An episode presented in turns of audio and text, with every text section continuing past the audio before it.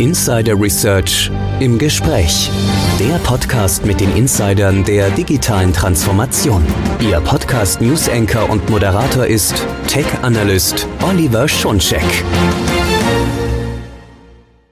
Hallo und herzlich willkommen zu unserer neuen Ausgabe von Insider Research im Gespräch, der Podcast mit den Insidern der digitalen Transformation. Mein Name ist Oliver Schoncheck, ich bin News Analyst bei Insider Research. In diesem Podcast geht es um die Erstellung und den Betrieb einer eigenen sicheren Cloud-Umgebung, um moderne Applikationen, um die Unterstützung der Entwicklungsteams. Warum ist das ein wichtiges Thema? Nun, validierte sichere Plattformen für die Multicloud erleichtern die Kontrolle des Datenschutzes, ganz wichtig, aber auch der Ressourcenkosten. Sie erleichtern die Einhaltung von betrieblichen und rechtlichen Vorgaben.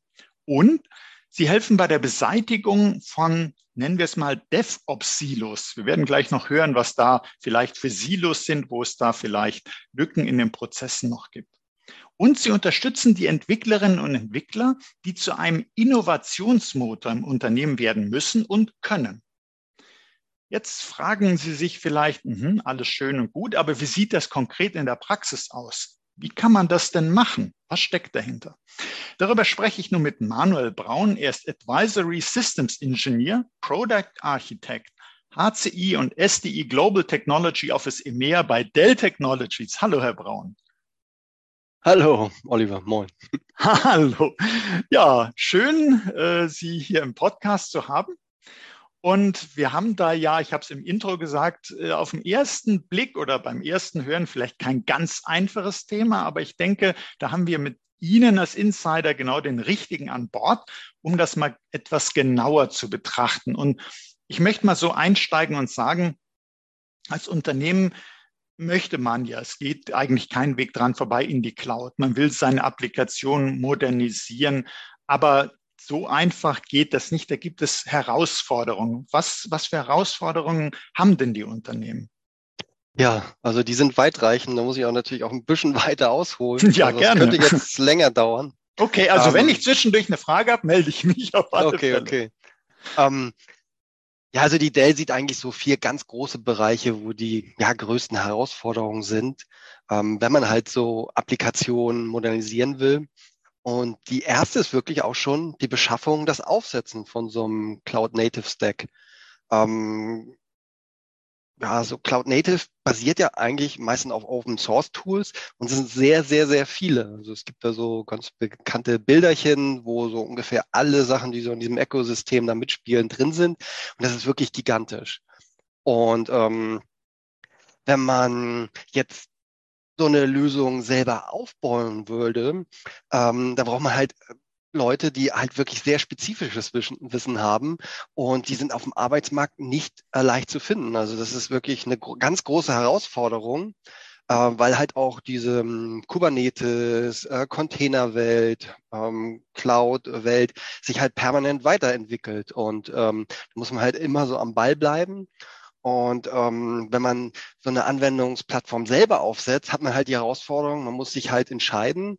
Und es gibt halt ähm, eigentlich immer nur zu einem bestimmten Point in Time ähm, ein, ich sag mal, ja, agreedes Image oder was so halt Stand der Dinge ist. Und es gibt halt manchmal äh, Teile, die sind dann auf einmal äh, nicht mehr so konform oder sind, haben auf einmal auch keine Entwicklungsmannschaft mehr hinter sich. Und dann äh, gibt es halt Änderungen. Also es gibt ähm, ähm, Technologien, die waren früher führend, vielleicht vor drei, vier Jahren und die wurden dann sukzessive von anderen Technologien ersetzt, die halt viel mehr Funktionalität zur Verfügung gestellt haben oder auch mehr Leistung, flexibler waren. Und somit ist dieses ja, Cloud oder auch ein Container-Orchestrierungssystem ist eigentlich nie jetzt ähm, ein so ein monolithisches äh, System, sondern es sind wirklich eine Vielzahl an Komponenten. Und ähm, wir sehen es halt, dass viele anfangen, so ein bisschen rumzuspielen. Auf so einem Laptop ist das halt natürlich noch sehr einfach. Äh, da lade ich mir irgendwas runter. Das kann man direkt auf dem Laptop ausführen.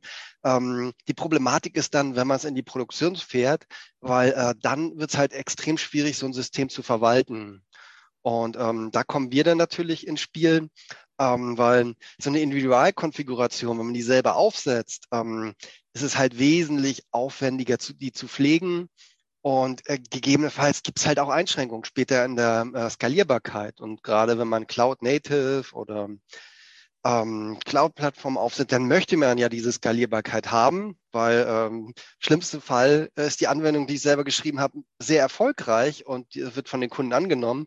Und dann muss ich natürlich äh, nach oben hin auch die Möglichkeit haben, äh, das System dann zu skalieren. Wenn ich jetzt ähm, vielleicht am Anfang, ja, ich sag mal, nicht optimale Entscheidungen getroffen habe, äh, kann das sein, dass ich dann auf äh, Grenzen stoße. Und ähm, das ist wirklich ähm, eins der großen Herausforderungen in dem Bereich, ähm, weil ja, mit traditionellen Anwendungen, da hat man gute Erfahrungen mit Skalierbarkeit. Bei Cloud Native ist es wirklich so, ähm, der Anwender entwickelt das auf dem Laptop, äh, dann rollt das in der kleinen Umgebung auf und auf einmal äh, werden aber ganz andere Anforderungen dran gestellt, weil da auf einmal Zehntausende, Hunderttausende von Kunden auf einmal drauf zugreifen. Und das sind halt ähm, ja Größenordnungen, die man so im normalen, sag mal, Anwendungsfall, klassischen Wasserfallmodell vielleicht früher nicht hatte. Und bei Cloud Native kann es halt äh, sehr schnell passieren, dass man auf ähm, äh, Scalability ja, Herausforderungen trifft.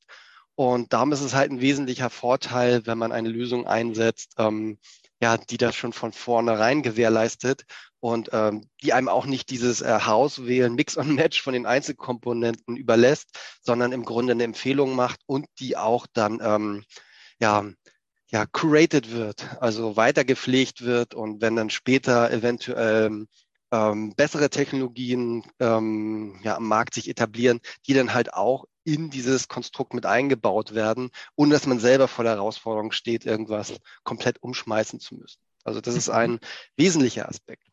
Wenn, wenn ich das kurz noch mal so versuche, Revue passieren zu lassen, also äh, hätte ich so unter anderem mitgenommen, dass es eben eine große, große Vielzahl an, an Tools, an Möglichkeiten gibt. Man müsste jetzt hier selber hingehen, die Auswahl treffen. Dann weiß man nicht, ob diese Auswahl auf Dauer das Richtige ist. Das ist, entwickelt sich dynamisch. Genau. Und ich müsste dann immer hinterherfliegen. Ich müsste wieder gucken, passt das? Dann habe ich dafür gar nicht vielleicht die Fachkräfte.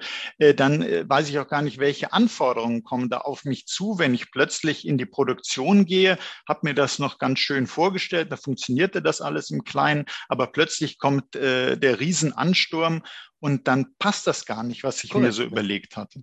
Mhm. mhm. Das ist ja eigentlich ein schöner Fall, dass es sehr erfolgreich ist, aber das kann dann wieder eine sehr große Herausforderung sein, ne? wenn man es halt am Anfang nicht bedacht hat, äh, dass es wirklich dann auch so groß werden kann. Mhm. Als zweite Herausforderung sehen wir von Dell eigentlich ja, im Grunde, das nennt man Technical Debt, also die Verpflichtung und Abhängigkeiten, die man aus dem Bestandssystem hat. Ähm, ich, äh, ich lebe ja nicht so im äh, kompletten luftleeren Raum, sondern äh, ich stelle ja heute IT-Services äh, zur Verfügung und äh, die werden natürlich mit Anwendungen äh, zur Verfügung gestellt, die jetzt da sind und weit, weiter gepflegt werden können. Also die wenigsten Unternehmen sind ja irgendwie Google oder die Amazon, die im Grunde sagen können, weg damit, ich mache es komplett neu oder es parallel einfach neu aufsetzen und dann vielleicht ähm, da rein migrieren. Das können sich die wenigsten Unternehmen leisten. Also sie haben halt diese Business-Prozesse, die in Anwendungen hinterlegt sind, die müssen weiter gepflegt werden. Jetzt hat man natürlich die Herausforderung, ähm, man hat diese neuen äh, Workloads, äh, die kommen. Man hat den alten Bestand, der ja meistens ähm, ähm, ja, VMware-basierend ist, meistens natürlich im VMware vSphere-Bereich. Und man hat diese Anforderungen jetzt für ähm, Containerdienste. Und ähm, ja, wenn man das jetzt komplett losgelöst voneinander betreibt, kann es natürlich sein, dass man dann wieder diese angesprochenen Inseln kreiert und ähm, im Grunde gar keine ja, so große Effizienz aus dieser Sache rausziehen kann, weil man dann wieder äh, unterschiedliche ähm, Plattformen hat, die eigentlich nicht miteinander ähm, äh, was zu tun haben. Dann, mhm. ähm, ja, also man kann es nicht komplett wegwerfen, was man äh, heute schon hat. Man will aber natürlich den Nutzen aus diesen neuen ähm, Anwendungen oder Cloud-Native-Anwendungen ziehen. Und äh, das ist halt so ein bisschen die Quadratur des Kreises, ähm, wie man das unter einen Hut bekommt. Und ja, es klingt schon an, wir haben da natürlich eine Lösung für. Und das ist halt ähm, der vSphere ähm, Ansatz. Also ab vSphere 7 ist Kubernetes halt Teil dieses ähm, vSphere ja, Betriebssystem oder des Hypervisors. Und es ermöglicht dann, also mit denselben Tools, ähm, die neuen Anwendungen, aber auch den Altbestand zu verwalten. Und das hat natürlich riesige Vorteile, weil natürlich äh, Mitarbeiter, die auf vSphere geschult sind, dann auch diese neuen Workloads äh, mit bedienen können. Vielleicht können sie nicht selber programmieren, aber sie können die Infrastruktur verwalten, die dann dann ähm, den DevOps-Team, also den wirklichen Entwicklern zur Verfügung gestellt wird. Und das ist halt ein großer Mehrwert, ähm, weil wir haben es gesehen in der Praxis, wenn die äh, Dev-Leute, äh, DevOps-Entwickler selber das verwalten, äh, ist das nicht immer optimal, ähm, weil die natürlich sehr gerne coden und sich nicht mit irgendwelchen, ja, ich sag mal, Enterprise-Herausforderungen wie Business Continuity, ähm, Replikation, Datenhaltung, redundante äh, befassen möchten. Die wollen einfach wirklich programmieren. Deshalb hat es sich eigentlich bewährt, dass ähm, äh, die Entwickler zwar in DevOps-Teams sind, aber sie natürlich immer noch diese Unterstützung von den Infrastrukturmenschen haben, die wirklich dann das Operating machen. So, ähm, also eigentlich geht man schon so ein bisschen von dieser DevOps-Geschichte weg. Natürlich unterstützen die Entwickler auch die Infrastruktur, die das betreiben, aber ähm, es ist halt nicht optimal. Und wenn man ähm, das im Grunde zusammenführen kann, also die Leute, die eh schon im Haus vorhanden sind, die Infrastruktur äh, verwalten, plus dann nochmal die Entwickler, die sich dann sofort zu Hause fühlen, weil sie ihr Kubernetes-Umgebung äh, genauso betreiben können, wie sie das kennen. Äh, das sind halt so wirklich das The Best of Both World, wie wir gerne sagen. Mhm. Und damit genau das Mittel sozusagen gegen diese technischen Schulden, gegen die, klingt immer so, wenn man Altlasten sagt, man will ja die bisherigen Applikationen zum Teil weiter verwenden. Man startet nicht auf der grünen Wiese, aber äh, nichtsdestotrotz, dass die Welten müssen zusammengeführt werden und sonst hat man eben, äh, kann man gar nicht so schön das so machen, wie man sich das bei DevOps vorstellt, sondern da hat man eben noch äh, Inseln, die sich gar nicht da rein integrieren lassen und dann eben auch das, äh, der, der Betrieb, das Management von dem Ganzen dass man das eben auch berücksichtigt, dass das äh, bei den, ja auch zum Beispiel bei den klassischen Applikationen, überhaupt bei den Unternehmensanforderungen jetzt nicht unbedingt immer so ist, äh, wie sich die Entwicklungsteams das vorstellen. Sie sagten ja, die wollen gerne coden, das andere steht jetzt nicht so sehr im Vordergrund und dann bringt man eben, wie Sie sagten, das Beste aus beiden Welten zusammen unter einen Hut, wenn man so will. Genau. Und das sind ja, also auch die großen Herausforderungen, die dann, was wir immer gerne so als Tag zwei ja, Aktivitäten sehen, dass nämlich dann, ähm, ja, keep the lights on, wird so gerne gesagt. Im Grunde das, was nicht jeder unbedingt gerne macht, nämlich äh, Patches installieren, Upgrades machen, um halt die Systeme auf einem sicheren Stand zu halten, ähm, ist nicht unbedingt so sexy, mögen viele Entwickler wohl auch nicht, aber äh, in so einem Enterprise äh, kann man halt da nicht drumrum. Da kann man halt nicht irgendwie ein System ausrollen und dann drei Jahre keine Patches machen. Das ist halt grob fahrlässig. Würde auch, auch nicht gehen. Also allein schon aus Governance und ähm, ja, Sicherheitsaspekten ist es praktisch unmöglich. Und ähm, da helfen wir natürlich auch. Ähm, da HCI äh, ja alles automatisiert zur Verfügung stellt, ist es halt auch sehr einfach möglich, innerhalb der Knoten ähm, Scale-up zu machen, also mehr äh, Performance, mehr Festplattenkapazität, mehr CPU oder mehr Memory zur Verfügung stellen, aber auch ähm, ein Scale-out zu machen, also das Erweitern von Clustern mit neuen Knoten und dann ähm, die richtigen Ressourcen zu haben für die neuen Anforderungen. Das ist halt dieser Fall. Eine Anwendung ist erfolgreich, wird viel benutzt und jetzt äh, muss natürlich da ein bisschen an Hardware, äh, Performance äh, nachgeschossen werden. Und das ist halt mit HCI sehr schön möglich, weil es halt wirklich im laufenden Betrieb erfolgen kann. Und auch dieses Lebenszyklusmanagement, also das ähm, Installieren der Patches, äh, kann auch im laufenden Betrieb erfolgen. Und ähm, das sind halt ähm, Co-Engineering-Teams zwischen VMware und Dell, die wirklich dann auf den Patch genau, auf Firmware-Stände genau, VMware-Version genau, dann ähm, ein ähm, Bild zusammenstellen, der dann im Grunde von allen Unternehmen, also von VMware und Dell, äh, abgesegnet ist, der dann wirklich all diese Sicherheitsaspekte ähm, adressiert. Also das ist ganz wichtig, weil ähm, man muss halt sehr viel Energie da reinstecken und das ähm, sehen Kunden oft nicht, dass halt ähm, zum Anschaffungspreis halt auch ein ganz großer Anteil an Operation Cost dazu kommt, also diese OPEX-Kosten und das sind der höhere Anteil gegenüber den äh, Anschaffungskosten. Und ähm, ähm, ich kenne es, glaube ich, so, ich mal im technischen Product Management.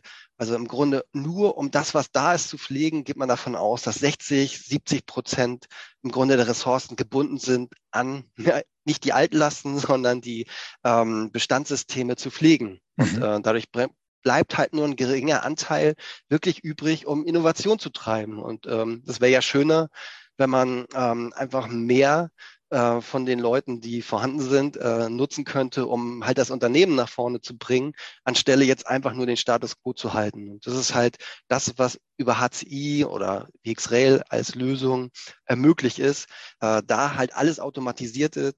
Ähm, das Co-Engineering mit VMware zusammen erfolgt, ähm, hat man immer einen Stack, der wirklich ähm, komplett immer dem aktuellen Stand entspricht und ähm, ganz wichtig, ähm, man hat keinen Verzug. Also mit der Verfügbarkeit von VMware, ja, nicht vielleicht ganz 100 Prozent, aber vielleicht fünf, sechs Tage später, ist halt auch die Rail-Lösung mit diesem Patch-Stand verfügbar.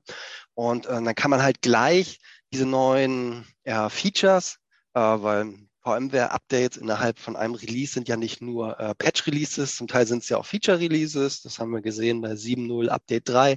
Da kommen immens äh, viele neue Features dazu und äh, die stellen wir den Kunden damit äh, ja unmittelbar zur Verfügung. Also der kann die ja nutzen. Äh, ich kenne es halt von Mitbewunderern am Markt. Ähm, die kriegen dann irgendwann das äh, GA-Bild, also dann, wenn VMware sagt, das ist jetzt das goldene Image, das geben wir auf unsere Webseite, ähm, dann fangen die wirklich an, nochmal ihren eigenen Code an dieses letzte GA äh, anzupassen. Oft arbeiten die natürlich schon auf Beta-Releases, aber sie brauchen trotzdem nochmal die Zeit, äh, nachdem VMware das offiziell rausgegeben hat, äh, dann nochmal Anpassung zu machen. Und dadurch hat man dann halt einen Verzug und dann kann man halt diese Funktionalitäten zum Beispiel nicht nutzen. Und gerade im VMware oder Tansu-Umfeld ist das immens wichtig, weil die Entwickler natürlich die neuen Funktionalitäten auch vom Kubernetes nutzen möchten. Die werden auch permanent über diese VxRail-Updates der V4-Plattform zur Verfügung gestellt. Also das ist ein ganz großer Vorteil. Ich habe es oft gehört von Kunden, die wollen wirklich diese Tansu-Updates dann, sobald die verfügbar sind, ähm, anwenden, um halt äh, neue Features auch aus dem ja, intrinsischen Kubernetes darunter rauszuziehen. Und ich merke schon, Sie sind so Feuer und Flamme für das Ganze. Kann ich auch verstehen, dass Sie uns ja nicht nur gesagt haben, wie Herausforderungen, vor denen die Unternehmen stehen, sondern auch schon jeweils gesagt haben, wie man diese Herausforderungen angehen kann. Und das ist doch ganz mhm. wichtig. Wir wollen ja niemanden damit stehen lassen, dass man sagt, ja toll, ähm, ich habe aber hier meine Bestandssysteme und wie kriege ich die mit den neuen Applikationen verheiratet? Haben Sie uns auch schon äh, einiges verraten, was da mhm. möglich ist. Äh, vielleicht darf ich trotzdem noch so ein paar äh, sozusagen Details noch hinterfragen, die vielleicht nicht jedem, der das jetzt hört, sofort klar sind. Mhm. Und zwar ja. so, so Punkte beispielsweise, wir sprechen wie selbstverständlich über Cloud Native und äh, da meint man dann vielleicht auf den ersten Blick hin, ja, okay, das bedeutet, dass man Lösungen in der Public Cloud entwickelt für die Public Cloud. Aber ist das so sehr wirklich an Public Cloud gebunden? Nein, ist es eigentlich gar nicht. Also Cloud Native heißt da eigentlich nur, dass man ja anhand dieser Cloud Native Philosophie, ich glaube, das ist, ähm, da gibt es so zwölf ähm, Erkennungsmerkmale, ähm, die sind so von irgendeiner Company das am Anfang ähm, aufgebracht hat, so dokumentiert, zwölf Prinzipien. Es gibt eine strikte Trennung zwischen der ähm, Infrastruktur, Betriebssystemebene zu der Anwendung selber. Das ist halt komplett abstrahiert. Und ähm, das heißt aber auch, ähm, äh, Cloud Native muss nicht in der Public Cloud betrieben werden, sondern kann genau on-premise oder auf einer ja, Co-Location betrieben werden. Also es gibt nicht den Zwang, äh, nur weil ich jetzt Cloud Native will, ähm, muss ich jetzt in die Public Cloud gehen. Das ist äh, gar nicht der Fall. Ähm, man kann das wirklich auch on-premise einsetzen, kann sich da vielleicht, ähm, ja, kann die ersten Erfahrungen sammeln. Und es gibt auch Use Cases, wo es äh, definitiv Sinn macht, äh, zum Beispiel die Applikation in der Cloud zu platzieren, wenn man zum Beispiel jetzt äh, sehr leistungsfähige AI-Modelle entwickeln möchte.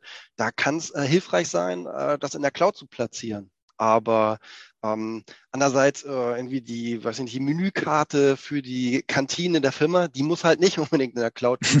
die kann man halt auch on-premise hosten. Und man kann halt mit genau denselben Gesichtspunkten entwickeln für On-Premise als auch für die Cloud. Also das gibt keinen Zwang, in diese äh, Cloud zu gehen. Aber das muss man einfach Fall äh, zu Fall entscheiden. Da werde ich später halt auch nochmal drauf eingehen. Ähm, es gibt halt diverse Gesichtspunkte, wo man das entscheidet. Mhm. Aber wichtig ist natürlich, dass diese Infrastruktur es auch erlaubt, dass man flexibel auf der On-Premise Cloud ähm, oder halt in einer Public Cloud ähm, ja, die Anwendung stecken kann oder halt auch äh, migrieren kann. Es gibt ja auch äh, Fälle, wo man vielleicht mal klein anfängt im On-Premise Data Center und dann ist halt der Fall, oh, wir brauchen doch mehr ja, Performance, vielleicht zum Monatsende hin oder zum Weihnachtsgeschäft, wenn man so ein Retailer ist. Und da kann es sicher äh, ganz viel Sinn machen, dann diese Kapazitäten dynamisch hinzuzufügen. Das ist ja der große Vorteil, dass in der Cloud das sofort verfügbar ist. Und dann kann man äh, solche ja, Spitzen einfach abfedern und äh, nimmt das dynamisch dazu und kann später vielleicht im Januar äh, das wieder runterbauen und kann das vielleicht unter mit dem eigenen On-Premise, ja, ähm, mit der eigenen On-Premise-Plattform dann abdecken. Mhm. Also man könnte sich so vorstellen, äh, Cloud Native wäre dann eben nicht zwingend das äh, Entwicklung in der Public Cloud für die Public Cloud, sondern halt wie in der. Also dass man Korrekt. das so nutzen kann, als ob es da wäre. Es kann da sein, aber es muss nicht da sein, aber ich verwende sozusagen die Methoden. Genau. Und jetzt, wenn man trotzdem sind ganz viele Begriffe, die da auf einen auch als Zuhörerinnen als Zuhörer einstürmen. Äh, gut, Container hat man gehört, DevOps hat man gehört und generell sind äh, die Anforderungen äh, da für die Unternehmen, dass sie sagen, wir haben das ja auch gerade für das Thema der Entwicklung mit Cloud Native gehört, man startet vielleicht on-premises, dann äh, will man äh, das rausbringen in die Cloud, macht Hybrid Cloud, man geht aber in verschiedene Clouds, Multicloud und das klingt eben alles sehr komplex und man könnte das Gefühl haben, und leider ist es ja oft auch so, dass sich Unternehmen deshalb zurückhalten und sagen, nee, das ist mir äh, zu schwierig, dieses Unterfangen. Aber das geht auch einfacher oder wie können sich das Unternehmen möglichst einfach machen? Ja, da kommen wir natürlich äh, gerne ins Spiel, weil wir haben natürlich diese Erfahrungen in dem Bereich. Und man muss halt nicht jede Entscheidung selber treffen. Das ist so wie dieses Beispiel. Ich habe halt diesen Open Source äh, Streichelzoo an unterschiedlichsten Komponenten, die ich ja zusammenwürfeln müsste. Äh, nicht jeder muss im Grunde das Rad neu erfinden. Und da kommt dann natürlich der Vorteil auch der VMware-basierten Lösung äh, zusammen mit Dell, dass wir halt ähm, eine vorgefertigte Lösung habe, die natürlich trotzdem flexibel ist und an den Use Case des Kunden angepasst werden muss. Aber ich muss nicht wirklich bei Adam und Eva anfangen, sondern kann im Grunde sehr schnell äh, so, eine äh, so eine Umgebung aufsetzen und kann schnell mit der Entwicklung dann anfangen und habe dann hinten raus die Möglichkeit, die auch zu erweitern. Also es gibt ja Lösungen, die fangen mit Rail an und später gibt es auch noch unterschiedliche Ausbaustufen. Ähm, und wenn ich halt auf dieses VX-Rail-Pferd am Anfang gesetzt habe, stehen mir die halt alle äh, später zur Verfügung. Das ist halt ein wesentlicher Vorteil. Und ähm, da helfen wir halt gerne, diese mhm. richtige Lösung auch auszusuchen, je nachdem, ähm, ob man vielleicht schon klein starten kann, ob man vielleicht so im Mittelfeld startet oder gleich eine ganz große Lösung, weil die Anforderungen halt schon von Anfang an klar sind, dass man eventuell eine, ja, eine Hybrid Cloud oder eine Multi-Cloud äh, betreiben möchte. Vielleicht sollte ich nochmal auf den Unterschied eingehen.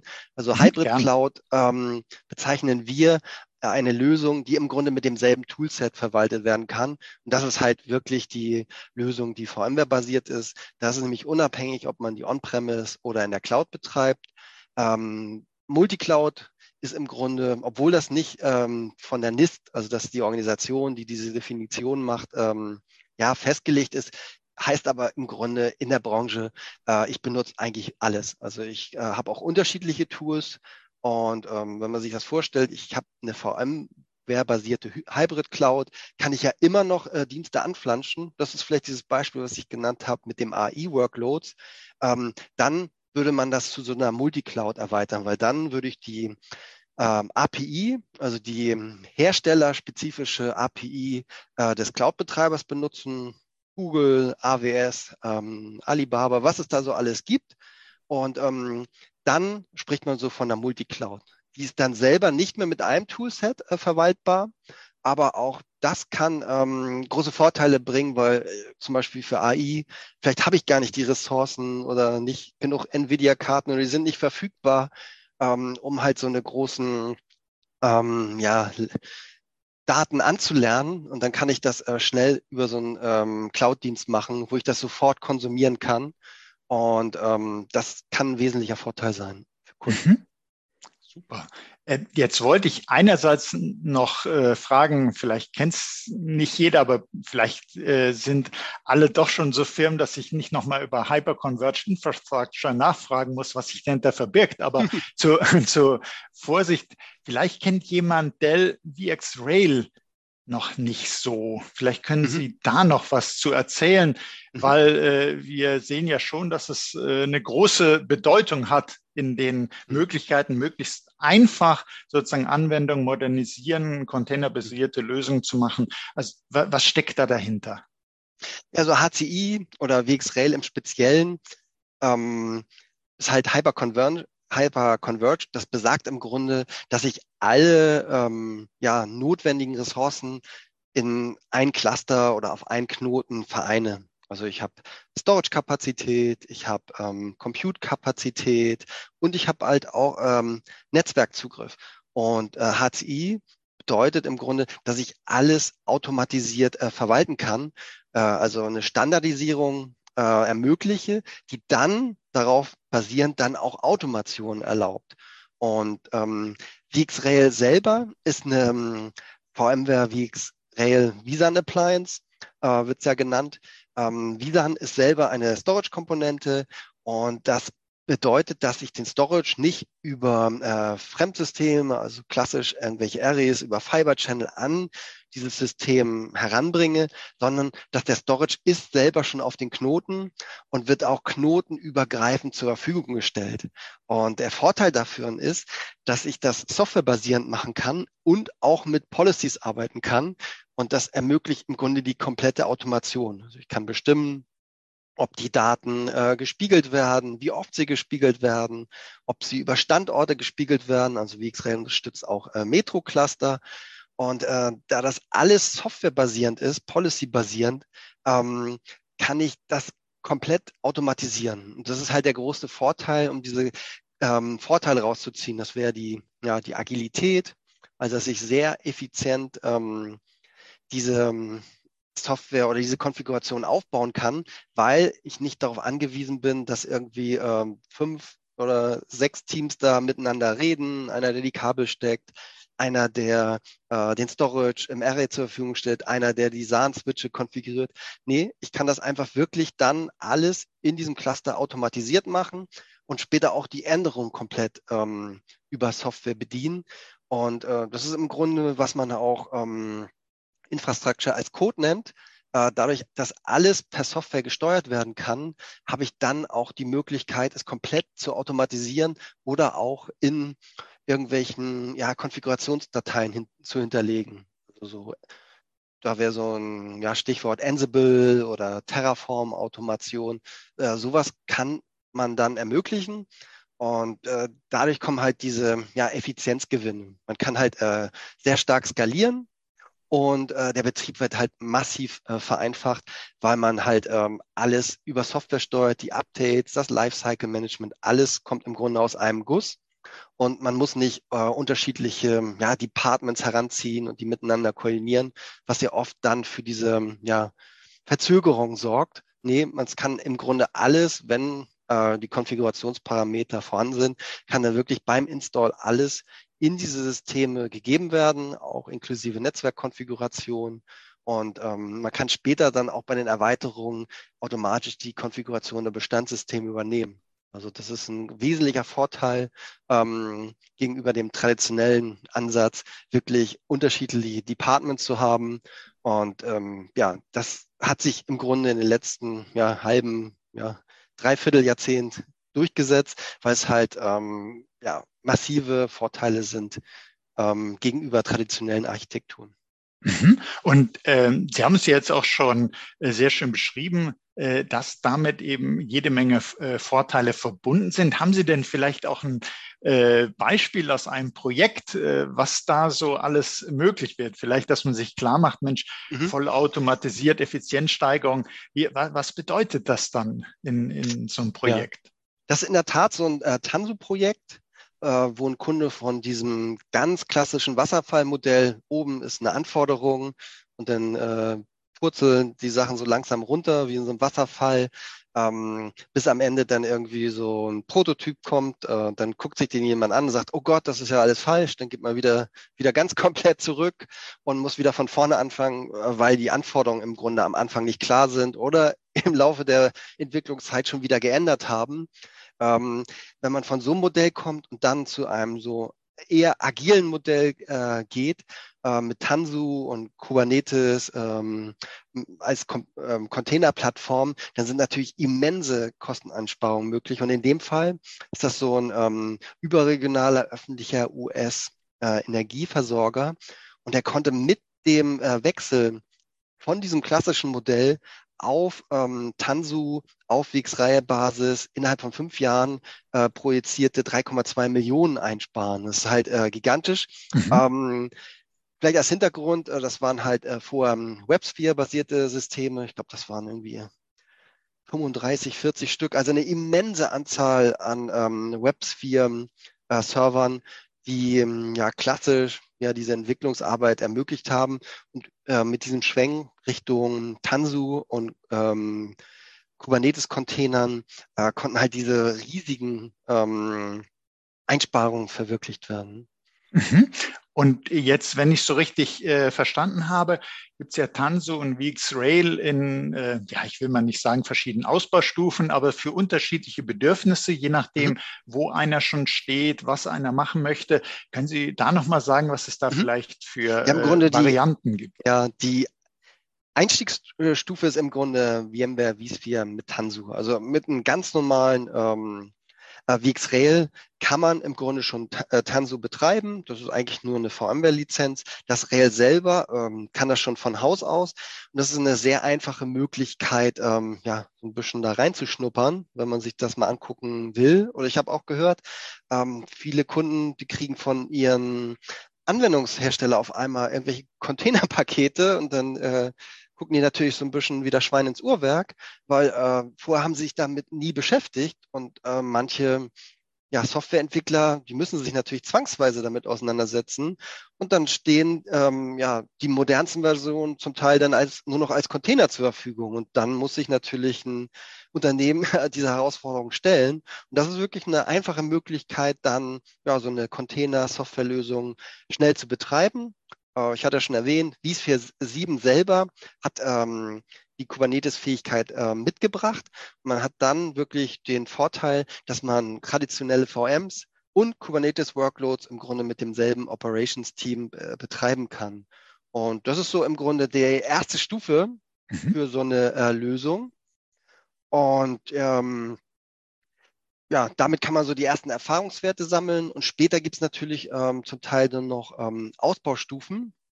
Ähm, soll ich gleich auf die vielleicht eingehen? Ja, gerne. Mhm. Das wäre nämlich im Grunde die VMware Cloud Foundation, VCF und VxRail und die bringt dann ähm, noch unterschiedliche Virtualisierungen mit. Also eins der großen Unterschiede ist dabei, die Netzwerkvirtualisierung ist Bestandteil der Cloud Foundation, das heißt VMware NSX.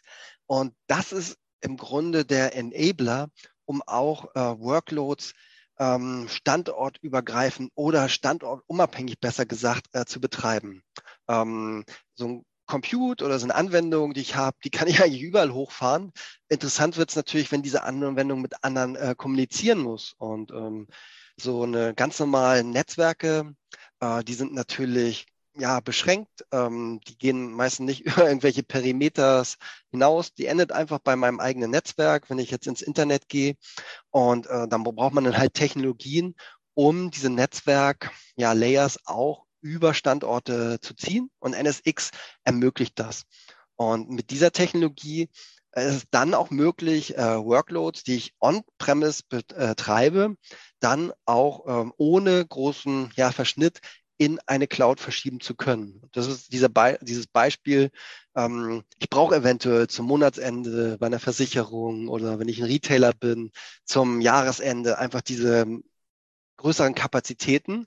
Und wenn ich auf dieser Plattform mit VCF, also einer kompletten Automation und der Netzwerkvirtualisierung ähm, ja, aufgebaut habe, ist es dann äh, äh, sehr einfach, diese Workload auch in eine Cloud zu ähm, verschieben.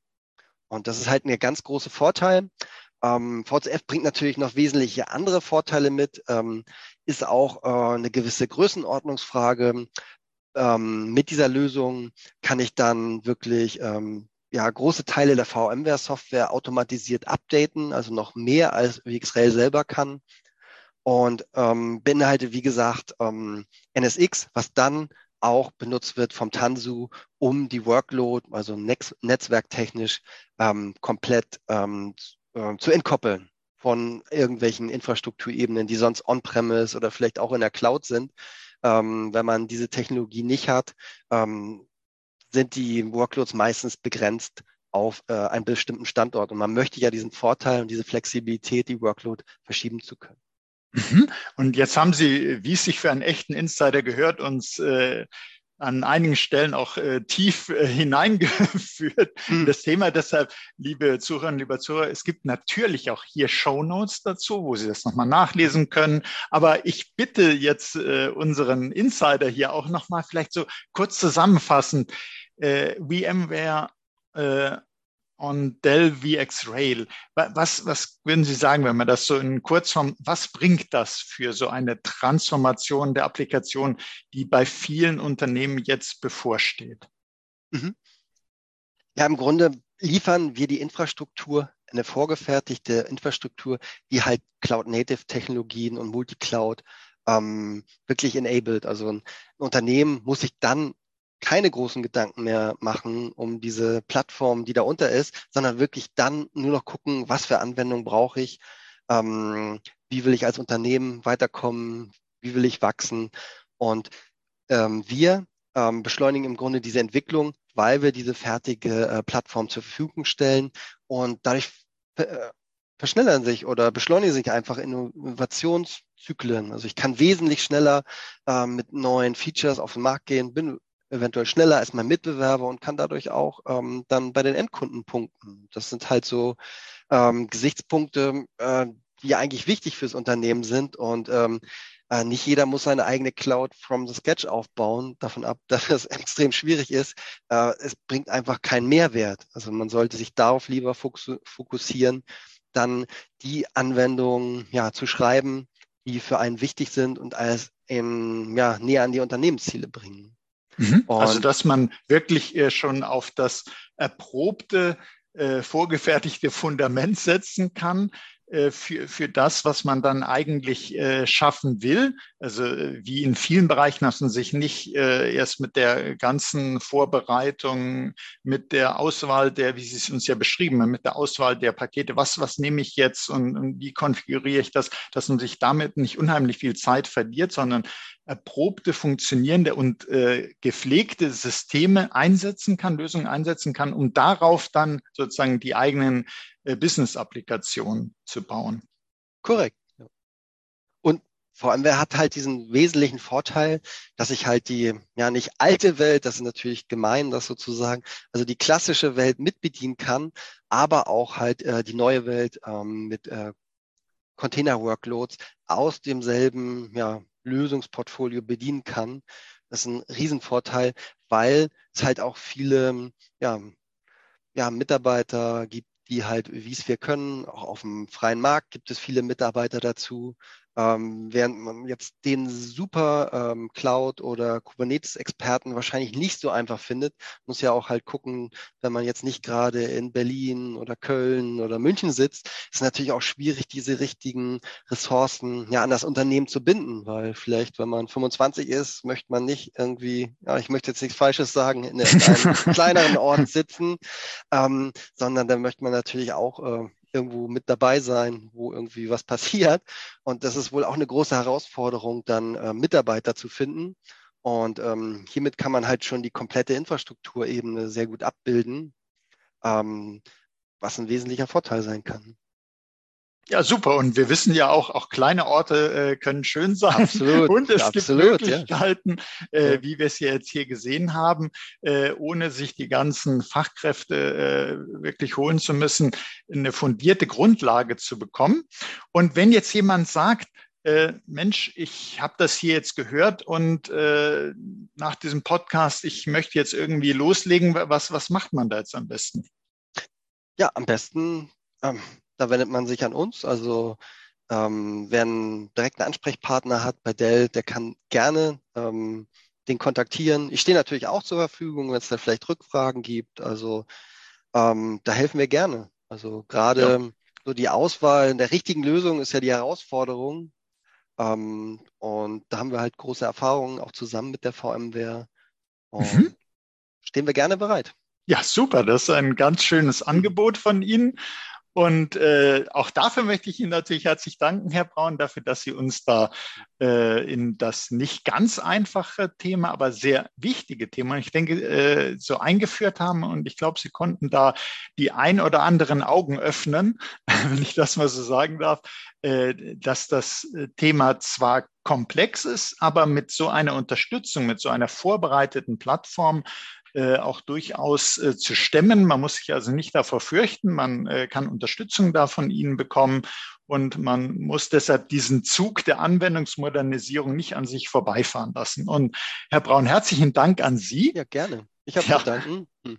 Und äh, herzlichen Dank auch für Ihr Interesse, liebe Zuhörerinnen, liebe Zuhörer, dass Sie mit dabei waren. Nutzen Sie die Kontaktmöglichkeiten, nutzen Sie die Show Notes, hören Sie vielleicht auch nochmal in den Podcast nochmal rein, eine bestimmte Stelle, wo Sie sagen, ah ja, Mensch, die Möglichkeit haben Sie ja hier, dass Sie den Podcast nochmal auch anhören. Und seien Sie auch das nächste Mal dabei beim nächsten Podcast, wenn es heißt Insider Research und Gespräch. Wenn es Ihnen so gut gefallen hat wie mir, teilen Sie doch diese Folgen in den sozialen Netzwerken, abonnieren Sie unseren Podcast. Sie finden uns auf allen führenden Podcast-Plattformen. Das war Oliver Schoncheck von Insider Research im Gespräch mit Manuel Braun von Dell Technologies. Herzlichen Dank nochmals. Danke.